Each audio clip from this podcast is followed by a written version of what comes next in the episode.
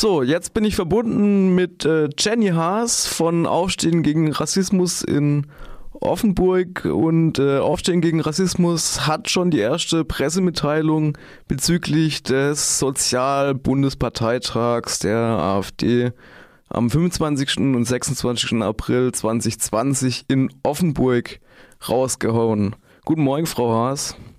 Guten Morgen, Herr Rube. Äh, jetzt will die AfD also einen sogenannten Sozialparteitag in Offenburg abhalten. Äh, die Partei gibt's ja eigentlich schon seit 2013. Das heißt, sie kommt jetzt schon bald seit sechs Jahren ohne äh, Rentenprogramm aus. Warum fällt es denn der neofaschistischen AfD so schwer, Sozialpolitik zu machen? Na, weil sie halt auch eine zutiefst unsoziale Partei sind, ja. Und da fällt es einem dann schon schwer, irgendwas sich aus den Fingern zu saugen, ja. Zumal äh, die AfD inzwischen äh, auch eine, eine Spaltung oder eine Aufteilung in Flügel und Nichtflügel erlebt hat. Da sind heftige Kämpfe um genau diese Rentenmodelle, um diese Sozialmodelle, ja. Wenn man sich dann anschaut, äh, Meuthen, der eher in diesem neoliberalen äh, Ansatz ist, mit Pensionen selber ja gut versorgt und sich nicht wirklich Gedanken drüber machen muss, ja. Und demgegenüber haben wir dann eben Höcke beziehungsweise der Flügel, die mit so einem ganz radikal nationalistischen Zweiklassensystem in äh, Deutsche und Nicht-Deutsche, in richtiger Herkunft, falscher Herkunft ähm, aufteilen wollen. Und da findet natürlich eine Spaltung statt, ja. Und äh, das macht es dann schwierig, auch so ein einheitliches Konzept irgendwie vorzustellen. Der Freiburger Neofaschist und Burschenschafter Dubravko Mandic hat sich mal zu seiner Partei, der AfD, dahingehend geäußert, dass sie sich von der NPD vor allem durch ihr bürgerliches Unterstützerumfeld unterscheide, nicht so sehr durch die Programmatik. Ist es aus Ihrer Sicht zutreffend? Und warum? Absolut. Ja. Absolut. Ähm, wir sehen das immer wieder, ja. Die Inhalte, die, die Art zu sprechen, die Art äh, Politik zu machen, das ist eine ganz klar fas äh, faschistische äh, Politik, wie sie die NPD auch macht, ja. Wir haben das jetzt ja erst gesehen in Baden-Baden, als äh, Mandic äh, gegen die Journalisten die Pressefreiheit gehetzt hat. Ja, das, das ist widerlich durch und durch. Und warum unterstützen sogenannte bürgerliche eine faschistische Programmatik, wie, es, wie man sie auch bei der NPD finden könnte? Mhm, die AfD verpackt das halt sehr viel, sehr viel geschickter und schlauer, ja. Die, die sind durch ihre Parteispitze bis dahin, ich meine, jetzt haben wir ja ganz viele Flügelleute in der Parteispitze, ähm, war immer noch so der Professor Meuthen und alles ist ja irgendwie demokratisch und alles ist ja irgendwie gut, ja. Ähm, das funktioniert für die AfD natürlich ganz gut, ja. Also war es vielleicht auch Taktik, sich so lange bedeckt zu halten? Auf jeden Fall. Ich halte das auf jeden Fall für Taktik, ja. Also wenn wir uns die ganze Taktik der neuen Rechten mal anschauen, ja, wir haben verschiedene rechte Thinktanks, die, die ja immer auch wieder darauf hinweisen, erst den vorpolitischen oder metapolitischen Raum. Das haben wir gesehen bei der IB, die haben das gut beackert. Ähm, auch die haben ein sehr gutes Außenbild abgeliefert. Ähm, alles nette junge Menschen, ne? Adrett. Adrett, ja. Also so, ne, wir haben das so oft erlebt, dass wenn die irgendwo sind und wir haben da einen Gegenprotest gemacht, dass uns ganz viele Leute angesprochen haben, wer sind denn die, wenn wir dann gesagt haben, wer das äh, ist, der da, äh, die da stehen, ja, ähm, dann kam immer, aber die sehen doch so nett aus. Ja, also das ist so ein Satz, den wir ganz oft gehört haben, gerade aus, aus der sogenannten Mitte, ja. Ähm, sie haben es natürlich geschafft, auch die, die Begriffe umzudeuten. Ja, also äh, Ethnopluralismus klingt natürlich äh, irgendwie erstmal schicker als Rassismus oder, oder äh, diese Deutungshoheit, die sie verschoben haben, das hat ja gut funktioniert. Und jetzt kann diese Partei tatsächlich auch diese völkisch-nationale äh, Ausrichtung einnehmen, äh, so wie die NPD das damals ja auch gemacht hat. Nur war die NPD halt nicht so schlau ne? und nicht so adrett. Bei der Gründung von Aufstehen gegen Rassismus gab es ja anfangs, ich weiß nicht, können Sie sich noch erinnern, waren Sie da schon dabei?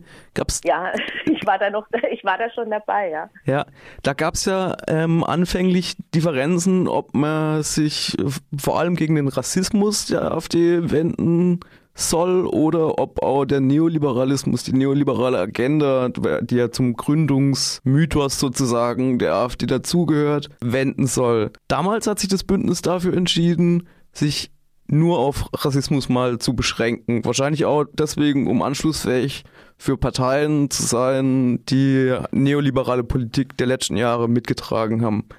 Jetzt aber für den 25. und 26. April ruft das Offenburger Bündnis zumindest dazu auf, Zitat, den 600 Delegierten lautstark zu demonstrieren, ähm, dass sie mit ihrer neoliberalen und nationalsozialen Position nur eine kleine radikale Minderheit darstellen. Hat da ein Umdenken im Bündnis stattgefunden? Sieht man da teilweise die Lage wieder mal ein bisschen anders in Bezug auf neoliberale Inhalte vielleicht auch?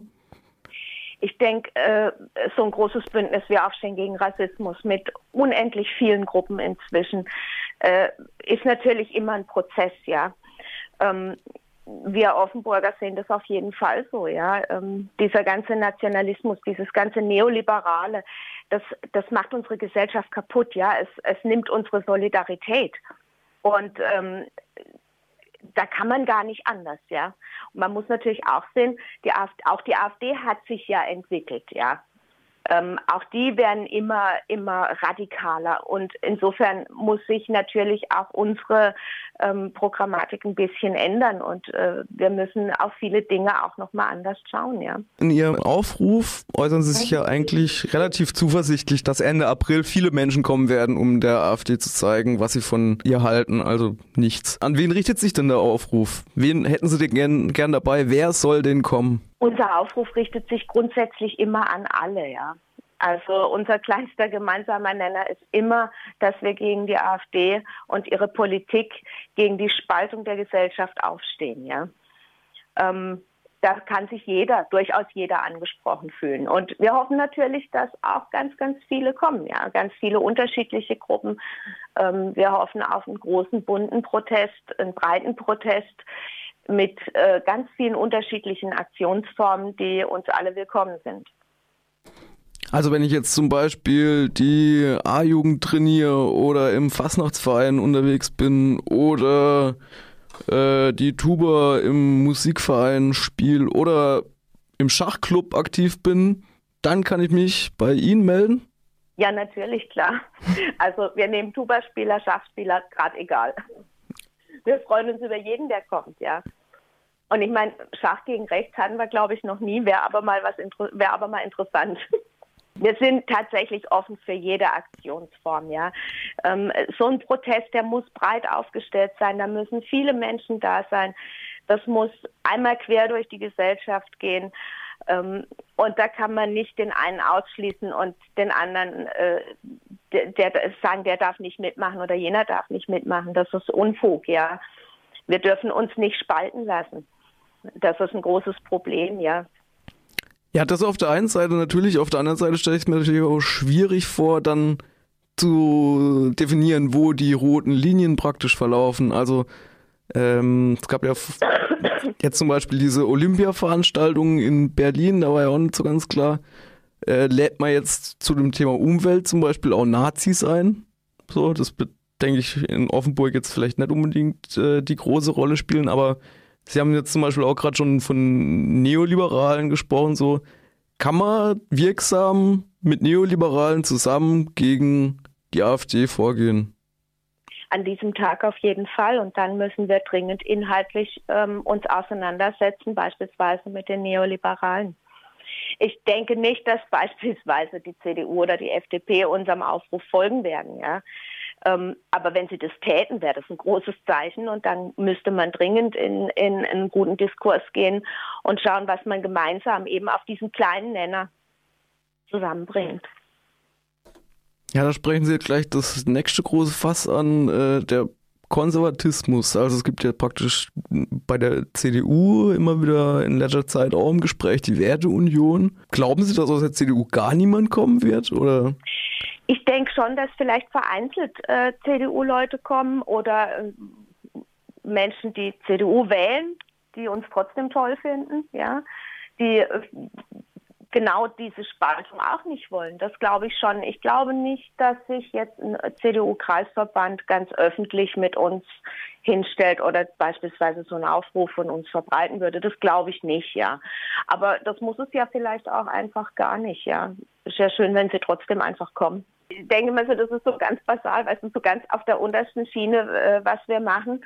Ähm, es darf jeder mitmachen, es ist jeder erstmal willkommen und dann kann man gucken, was kriegt man denn zusammen hin, bis wohin kann man denn zusammen gehen und kann dann auch in den Diskurs treten, ja, denn das hat ja keinen Sinn, wenn wir nicht, wenn wir nicht untereinander diskutieren, ja wenn ich sehe, dass die CDU in, in, äh, in Ostdeutschland immer wieder auch drüber nachdenkt, mit der AfD zusammen irgendwas zu machen, ähm, dass Anträge, die die AfD stellt, von der CDU durchgewunken werden und so weiter und so fort. Ja, da muss man einschreiten. Und genau diese, die, diese Kräfte in der CDU, die das begriffen haben, die sollten dringend lauter werden innerhalb auch ihrer Partei und auch den Diskurs darüber anregen, wie geht man damit um, ja?